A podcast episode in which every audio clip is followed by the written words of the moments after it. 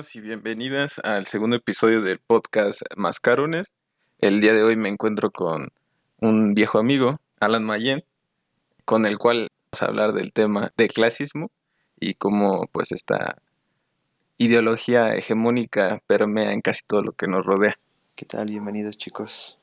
Primero pues vamos a empezar con esta breve introducción de qué es el clasismo.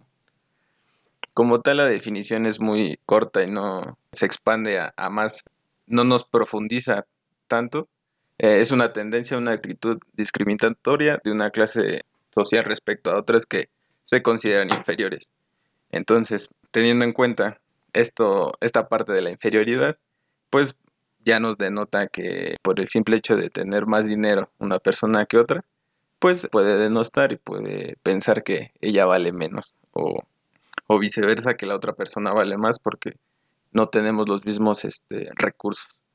Uno de los ejemplos con el que eh, me quisiera que empezáramos a abordar el clasismo sería con el control de la natalidad. En este caso, en específico, con el de dos futbolistas muy famosos que todos y todas conocemos, nos guste o no el fútbol, el cual es Cristiano Ronaldo y Messi. Bueno, dentro de esto del clasismo, vamos a hablar un poco sobre cómo el índice de natalidad o cómo es apreciada pues que tengan bastantes hijos eh, las diferentes personas. En este caso, Messi, Cristiano Ronaldo es solo un ejemplo. Cualquiera de los futbolistas que conocemos actualmente, pues siempre vemos noticias que van a tener un nuevo hijo, van a tener su cuarto hijo, su quinto hijo, y esto que genera que todas las personas, pues por regular, feliciten, digan, ah, qué bueno, este, va a tener un hijo nuevo, CR7, Messi, Sergio Ramos, el futbolista que es. Y en este caso, pues es diferente cuando una persona que no tiene los recursos va a tener un hijo. Pues todos nos hemos topado con gente que dice, esa persona no sé por qué tiene más hijos y en realidad pues no tiene para mantenerlos o no tiene para darle lo necesario. Y siempre nos quejamos de ello, de cómo es que tienen más hijos habiendo tanta sobrepoblación, viendo cómo está el mundo y recriminamos que se reproduzca esta gente, pero ¿por qué no recriminamos que se reproduzca la gente que tiene las posibilidades de cuidar a esos niños? ¿Por qué no criticamos de igual forma a estos futbolistas, a estos, no solo futbolistas, a estos millonarios que tienen muchos hijos, cuando en realidad ellos también generan un problema sobre nuestro planeta, sobre nuestra sobrepoblación? Si ponemos en una balanza que afecta más el hijo de Cristiano Ronaldo, de Messi, o el hijo de, no sé, el barrendero de la esquina que tanto criticas que tenga su quinto hijo, créeme que es mucho más, bueno, afecta mucho más el hijo de este futbolista debido a que va a gastar muchos más recursos, pues va a beber más agua, va a gastar más en comida, va a tener más oportunidades y esas oportunidades, esos recursos que utiliza, pues generan escasez en el mundo. Al contrario de la persona que van a ser de escasos recursos, que va a tener pues un impacto menor en el mundo ambiente en el que vivimos. Como haces mención de que debemos criticar a, a ciertas personas y no centrarnos nada más en, en, la pobreza, en este caso con las personas, e, es primordial que sepamos el por qué los ricos tienen hijos, ¿no? De alguna manera puede pensarse que eh, lo que voy a decir a continuación es deshumanizado, pero la mayoría de, las veces en que los ricos tienen hijos es para seguir legitimando esa riqueza. Es la herencia, ¿no? Es eh, el punto fundamental por la cual las personas ricas tienen hijos, ¿no? Para heredar lo que, lo que produjeron o explotaron de otras personas para heredar a sus hijos, ¿no? Y que siga esta, esta cadena y se siga legitimando el, de alguna manera eh, la clase alta sobre la trabajadora. Que pues a, simple vista pareciera ser una crítica muy este, directa hacia que no tienen conciencia de clase, porque pues en realidad sabemos, a un futbolista no le voy a exigir que tenga conciencia de clase, aunque pretenda hacerlo, ¿no? Porque entonces eh, hablaríamos de que una doble moral en ese sentido, pero pues esos ya son otros temas más a fondo. Lo que queremos tocar aquí es eh, que las personas que no tienen recursos también tienen los mismos derechos, ¿no? Entonces, ¿por qué unas personas con más recursos se le otorgan más derechos y por qué las personas que tienen menos recursos se le otorgan menos derechos, ¿no? Hablamos ya de una eh, de un sistema que es desigual, entonces ya no todos somos iguales ante la ley, ya no todos somos iguales ante el escrutinio público, ¿no? Sino que se da una diferencia a partir de lo que tengo yo y de lo que tiene la otra persona. Y asimismo lo podemos ver eh, no nada más con Cristiano Ronaldo y Messi y demás futbolistas eh, que se manejan dentro de esas este, élites, sino también lo podemos ver con la música, eh, en este caso específico con la música clásica, ¿no? Que quiero hacer este hincapié que aquí no nos vamos a meter con los gustos musicales Simplemente vamos a hacer las preguntas pertinentes hacia estos, eh, eh, estos eh, gustos musicales, ¿no? De dónde vienen y qué es lo que generan estos, estas corrientes musicales, ¿no? Un ejemplo claro es la música clásica en su tiempo. veíamos que no había ningún compositor negro, ¿no? Por ejemplo. Entonces, eso nos hace pensar que en realidad esa música no es clasista hasta nuestro día de hoy, ¿no? a pesar de que, entre comillas, en México tenemos cierta accesibilidad, ya sea por parte de la UNAM o del Politécnico, que brindan conciertos gratuitos para su comunidad y tal, pero eh, el misma, la misma este, clasificación y etiquetamiento de las personas hace que los gustos se vuelvan refinados cuando en realidad no lo son. Los gustos no son refinados, los gustos son gustos y ya.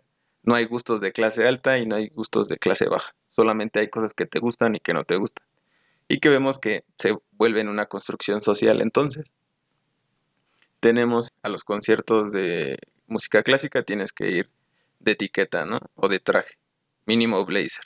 ¿Por qué? Porque si no, eh, si te vas en short y sudadera, pues ya no es un concierto de música clásica y tú estás desprestigiando tal música. Cuando en realidad no hay todo un hay todo un velo fantasmagórico y perdón que haga mención del primer este, podcast, pero pues si quieren saber más o menos de qué trata esta parte del fetiche, pues lo pueden escuchar en el, en el primero.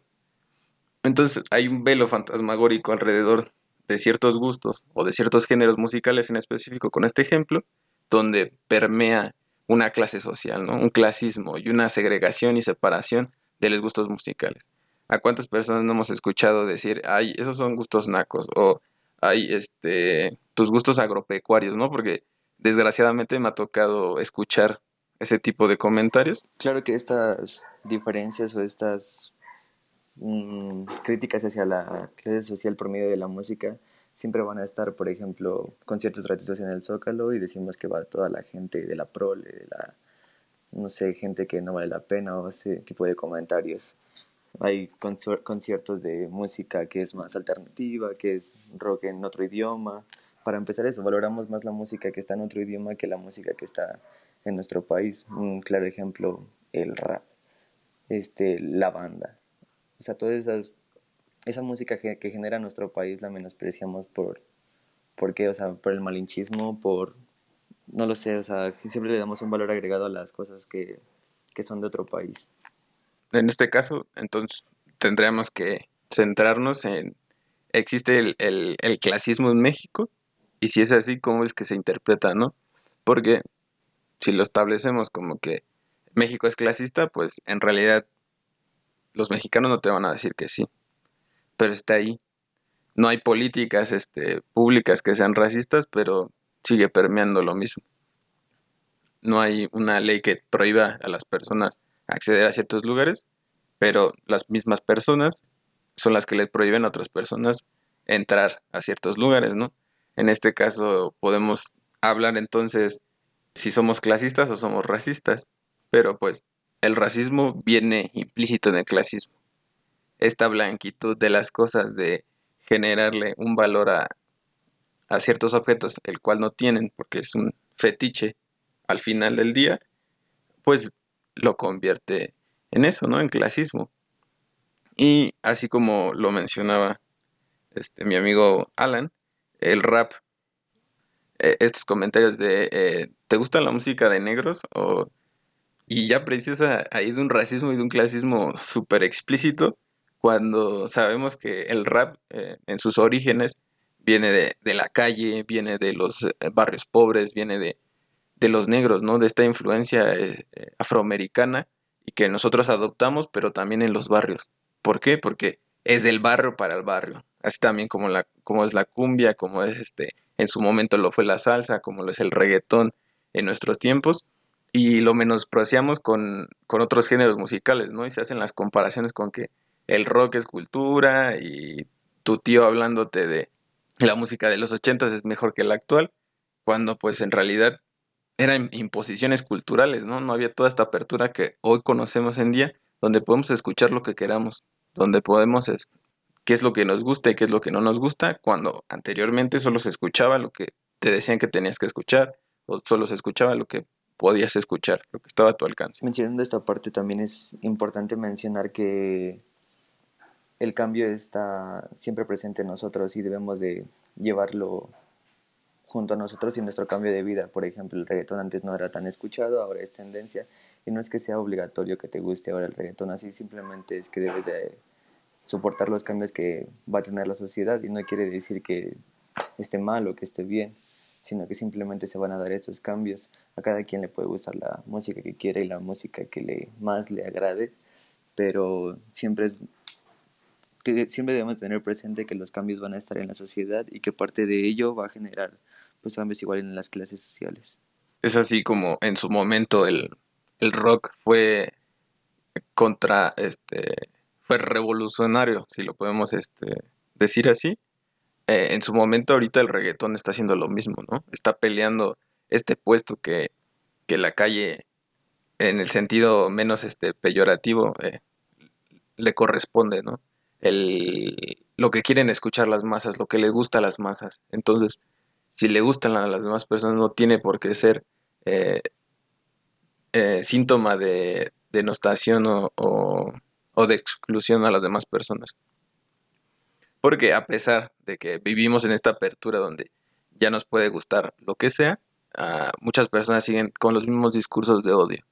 Y esto no nada más este, pues permea en los gustos musicales, ¿no? Permea ya también sea en cualquier ámbito, bueno, en cualquier género del arte, eh, ya sea música, cine, teatro, porque inclusive en el cine también hay, eh, de decir que hay cine, este, que bueno, que en este sentido los contenidos sí son, eh, sí son malos, hay contenidos muy malos y hay contenidos buenos, pero en este caso no se trata de catalogar, ¿no? sino de que seas consciente sobre lo que es malo y es bueno, porque no todo lo complejo quiere, que, quiere decir que es, este, que es bueno para las personas, ¿no? porque entonces se vuelve complejo para quién. Para un cierto grupo de personas y entonces volvemos a ser clasistas, ¿no? Vuelve a permear esta parte donde solo la gente culta ve, escucha, hace cosas este, de gente culta o de gente rica y gente que no tiene acceso a ello, pues entonces es gente que es naca, que no tiene buen gusto, que...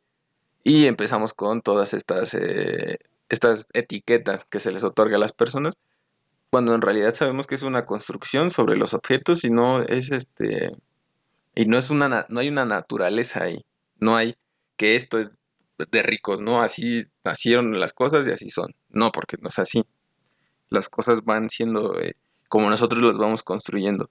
Y si, por ejemplo, en este caso se puede hacer la crítica sobre el reggaetón de que el reggaetón es misógino, es machista, bla, bla, bla. Sí, ok, podemos hacer esa crítica, pero también podemos verla y reivindicarla en el sentido en el que se vuelva parte de nuestra identidad, de decir, esto es lo que somos, esto es Latinoamérica, nosotros creamos este género, es nuestro género, y ¿por qué no? Pues va creciendo constantemente y se va haciendo una crítica y va mejorando cada vez más el reggaetón por sí mismo, así como lo fue el rap y el hip hop en su momento, fue en un momento progresivo y fue luchando contra barreras hasta ser lo que es el día de hoy, ¿no? Tenemos a un Kendrick Lamar ganando un Pulitzer, que pues en su momento en los ochentas, pues ni por ideas se iban a imaginar que este género iba a estar tan presente en la cultura contemporánea.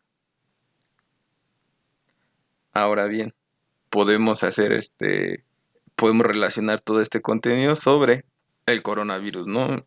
Y se van a sentir un poco desplazados bruscamente de que vamos de lo de la parte artística, lo musical, hacia lo que estamos viviendo hoy en día, ¿no? Eh, hoy en día igual vemos un poco de clasismo conforme a las opiniones diversas que tenemos sobre la actual pandemia. la actual enfermedad del coronavirus. Mm, todos escuchamos comentarios de es que no cree porque es un tonto, es que no cree en la enfermedad porque no termina ni la primaria, es que no cree en la enfermedad porque es un inculto, ¿no? muchos comentarios denigrantes hacia las personas que simplemente están dudando de la de la autoridad o de lo que siempre han tenido enfrente. Y ahí es donde me pregunto por qué el dudar se toma como estupidez, se toma como mm, ignorancia, cuando realmente todos estamos dudando de miles de cosas. Que yo sepan, no todos sabemos todo sobre el mundo y siempre estamos dudando.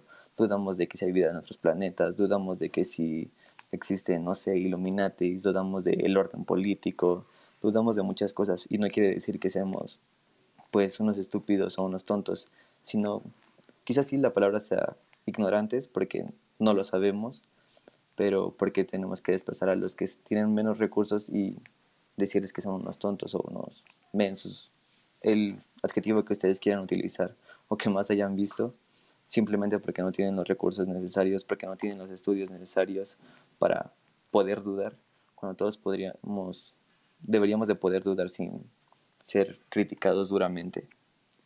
Que en este sentido se vuelve pues súper importante, ¿no? Hay, a pesar de que podríamos pensar que tenemos el acceso a la información, en realidad lo tenemos, todos y todas las personas, pues no, no las tenemos y aún así con que, cuando las tenemos no las usamos, ¿no? No de la manera correcta. Y se ve así con las fake news, se ve así con los comunicados que da el gobierno, se ve así con los comunicados que da la prensa, donde pues cada quien va a contribuir a, su ideología, a pues distribuir la información que quiere, ¿no? Y que a pesar de que las personas pueden no creer o creer en el virus, porque pues al final de cuentas hay eh, una libertad de pensamiento que en realidad no es libre, pues a ustedes que les hace creer que lo que les están diciendo es verdad, que la vacuna no está, que si la vacuna sí existe, que si fue creada en un laboratorio, que si no. ¿Por qué no podemos ver con pluralidad? Entonces, en ese sentido, toda la lluvia de ideas que se da en la web y catalogar y descatalogar y desacreditar y acreditar simplemente por un grado académico, simplemente por un, un posicionamiento político, por una jerarquía, ¿no? Porque esté un peldaño más arriba significa que me está diciendo la verdad, cuando no. Pero pues son cosas que se nos han impuesto alrededor del tiempo y de los años en los que nosotros estamos, tenemos que acatar lo que nos dice nuestra autoridad, ¿no? En este caso ya sea el Estado o nuestra misma familia. Los medios de comunicación, Facebook, ah, Twitter, Instagram, lo que quieras, cuando en realidad vivimos pues en un imaginario constante donde hay una fachada que no nos permite ver lo que es verdad o lo que es real. Entonces, como apunta Alan, es importante generar esta duda siempre, ¿no? Que a pesar de que hay cosas tangibles, porque las hay, debemos de dudar de todo, ¿no? No porque alguien más nos lo diga, significa que es verdad o es mentira. Bien, tendríamos que dar el beneficio de la duda. Y sí, se está muriendo gente, claro, pero se muere gente todos los días. Se mueren más personas por el calentamiento global y que son temas que nadie toca y que pues en realidad solo nos importa tomar lo que nos dan, ¿no? Nos importa mostrar ciertas verdades y nos importa ocultar otras, ¿no? Y es un reflejo de la sociedad, en este sentido, pues alienada y que está sometida a seguir pensando en línea y mantenerse sobre, pues la academia es lo que hay y la academia es lo que es, ¿no? Cuando pues en realidad la teoría y la práctica a veces ni siquiera se juntan y pues no existe una academia como tal que nos haga este o que nos dé certidumbre. Y con esto de la certidumbre, pues nadie de nosotros tiene seguro algo. Y es algo de lo que tenemos que estar constantes, ¿no? Y que tenemos que tener presente, porque pues la certidumbre nos la tiene que dar el gobierno diciendo que no hay tantas muertes. ¿Por qué? Porque si no nos genera certidumbre, eso se vuelve el caos. Y esto viene en la teoría, en la teoría política, en la ciencia política como tal. Se tiene que dar este, calma y paz hacia los que son gobernados. ¿Por qué? Porque así es, está construida esta estructura. Es una estructura de confianza. Y si no se confía, pues entonces hay derrocamientos y así, si no se confía, hay revoluciones. Entonces, lo que tienen que formular los medios alrededor de todo esto para estabilizar o destabilizar un Estado es eso, generar fake news y a través de las personas que tienen menos acceso a la información generan este tipo de, comentarios o que las personas que tienen acceso distribuyan ciertos comentarios que no tienen ni al caso que ver. Y en este caso quisiera hacer un ejemplo puntual con Denise Dresser y eh, una persona de a pie, ¿no? Una persona que sale todos los días a trabajar, una persona que tiene grados académicos de escuelas privadas tan reconocidas este, a nivel nacional y que haga, eh, distribuya fake news y no se le hace un, un escarmiento público como se lo hace a las personas que salen a la calle por formarse por una pizza, pues creo que no hay una balanza. A pesar de que parezca que son dos cosas muy diferentes, no lo son. Son dos personas que están siendo manipuladas o están siendo influenciadas por agentes externos y que en realidad no tienen un libre, una libre toma de decisiones. ¿Por qué? Porque todos estamos obligados, ya sea por nuestros recursos, y que solamente el dinero te da ciertas libertades, ¿no? Y esto vuelve con el clasismo. ¿Por qué? Porque estamos sometidos, las clases trabajadores, porque no todos podemos tomar esas mismas decisiones, no todos nos podemos informar de la manera que queremos y no todos podemos tomar las mejores decisiones y tomamos las decisiones con base a lo que tenemos. Y lo más importante, no todos estamos en las mismas condiciones. En este punto también es de lo que decía de la importancia que le estamos dando a, a lo que está pasando. Eh, la importancia que le da una persona que está en su casa viendo Netflix, que está en su casa pidiendo comida de Uber Eats, que está en su casa, mm, no sé, con, los, con las personas que quieren, y de otras personas que pues no tienen que comer, de otras personas que no pueden pagar un servicio de películas en tu casa, que no pueden pagar un servicio de mensajería, de paquetería de alguna cosa que estén adquiriendo. Entonces, en ese sentido se da la importancia de la persona que está cómoda con esta situación, pues no le dan la misma importancia que la persona que está sufriendo en esta situación, como lo sería, no sé si han escuchado pues varias de, varios comentarios sobre, pues a mí no me está afectando la cuarentena, me está yendo muy bien. O cuántos hemos visto en lives de famosos de, ah, me está gustando la cuarentena, me podría quedar así. Y en ese sentido solo ven una importancia pues propia, personal, quizá algo egoísta, mm, cuando no estamos viendo lo que en realidad está pasando pues la demás gente de otra clase. Sí, no, hay, no existe un pensamiento en colectivo. Y esto se me hace curioso sobre el ejemplo que das de las personas que están en cuarentena. ¿Quién fue el que generó en principio esta pandemia, no? La gente que tenía el dinero para poder desplazarse de un sitio a otro. Trabajadores y las personas que estamos de a pie no tenemos los recursos para poder viajar de un lado a otro cuando queramos, el tiempo que querramos. Y yo no veo que se les juzgue o que en algún punto generó escrutinio en la sociedad. Yo no vi que los pobres se quejaran en Facebook o en Twitter, ¿no? Porque aparte, en este sentido, tenemos que tener conciencia sobre el acceso a la información, ¿no? No todos tuvieron el acceso a esa información, de saber que hay eh, colonias en... Eh, hay comunidades en Polanco, en Monterrey, que fueron los epicentros de, del contagio en sus estados. Y yo no vi que se les juzgara, yo no vi que se les criticara, pero ahora sí se le ve al pueblo, criticando al propio pueblo, de que se forman por una pizza, de que salen a la calle a pasear. A ellos sí se les juzga, pero no se les juzga a las, a, las personas que se trasladaron durante tanto tiempo sabiendo que existía la cuarentena. Y hay notas periodísticas muy acerta, este, asertivas con respecto a ello. Y, con esto podemos tomar eh, que es importante no hacer eh, juicios de valor. No se trata nada más de, ver lo que hacen las demás personas, sino qué estamos haciendo en colectivo, ¿no? Yo que estoy haciendo que para que esa persona entienda que está exponiendo su vida cuando se forman una por una pizza. Si no estás haciendo nada y tú estás cómodo en tu casa, criticando nada más porque sí, porque tú tienes el privilegio de poder quedarte en tu casa y las demás personas no, y que querer ir a comer una pizza ya la estás juzgando, pues creo que estamos haciendo las cosas mal, ¿no? Esto no se trata de, de atacar a la demás gente, se trata de hacer que las demás personas tomen conciencia, o no que tomen conciencia, que entiendan ciertas circunstancias a través de la comunicación. Se tiene que, eh, que convencer a las personas y no vencerlas. No podemos nada más atacarlas y, y pensar que son ignorantes y pensar que, que pues es gente que no está viendo las cosas no, pues, es gente que está limitada por su toma de decisiones, es gente que está siendo sometida de alguna manera y que aparte de ello se le está juzgando por, lo, por su toma de decisiones. Cuando nosotros en lugar de, de ver que ese, ese evento está mal y poder ayudarlos a corregirlo, solamente nos encargamos de, de aventar la piedra y esconder la mano. Y pues son cosas que no, que no deberían de pasar. Claro, yo creo que es más el punto de que no, mm, es más fácil sobajar a la persona que tienes al lado que generar un crecimiento propio para estar por encima de las demás personas. Entonces es más, creo, por ese punto. Entonces yo al sobajar a la persona que está yendo al Little Caesar digo, ah, yo sí me quedo en casa, soy más consciente, yo sí hago esto, yo. Pero en realidad lo único que estoy haciendo es demeritar a la otra persona y yo sigo en el mismo punto de partida. Sí, no hay, no hay una, un análisis sobre lo que tenemos que hacer, ¿no? Como colectivo y que en realidad si queremos hacer que eh, este que las cosas cambien, pues tenemos que hacer que cambien en colectivo, a también atravesando lo individual, ¿no?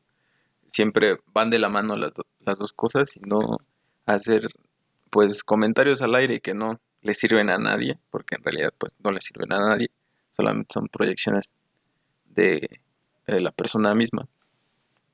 Pero pues esto y esto que hacemos, por ejemplo, en el podcast, es esa parte, ¿no? De tratar de generar una introspección y que las personas se vuelvan críticas de sí mismas, ¿no? Claro, y críticas de sí misma y igual críticas de, pues de nosotros. Nosotros no venimos a decirles qué es lo que tienen que hacer, cómo se tienen que comportar. Ustedes pueden tomar lo que crean que es bueno, tomar lo que y dejar lo que crean que es malo para pues ayudar en un colectivo que son Y pues con esto a lo que queremos llegar es precisamente esto, que se genere una conciencia de clase, que existe, que hay una brecha, que hay separaciones y que debemos de acortar esas brechas, ¿no? que debemos de empezar a, a reducir el traslado de un punto A a un punto B y debemos de estar todos en el mismo punto y en la misma sintonía. Es complicado, es complejo, son muchas este, eh, variables las que se tienen que tomar y hay muchas cosas que debemos de eh, contemplar para poder hacer este cambio, pero pues es posible, ¿no? No en el corto plazo, tal vez en un largo o muy largo plazo, pero eh, el comienzo es importante, ¿no? Lo fundamental. Claro, estar intentando todo el tiempo tratar de eliminar esta doble moral que siempre nos va a perseguir como personas y que, sí, como dices, quizá nunca tengamos tiempo para cambiar por completo esa parte, pero pues intentarlo, siempre estar consciente de lo que vas a decir y tratar de y lo que vas a hacer y tratar de hacerlo de Bueno, con esto eh, nos despedimos de este podcast. Eh, voy a realizar una encuesta en Instagram si quieren este que Mayen salga en otro episodio. si les gustó lo que dijo, como conversamos, obviamente esto va a ir mejorando cada vez más gradualmente porque son no somos expertos ni mucho menos. Pero es en otro episodio con otro tema del cual quisieran hablar también o escucharnos hablar. Los leo y los escucho también. Y pues nada. Y nuestra opinión no vale menos que la de los expertos. Es correcto.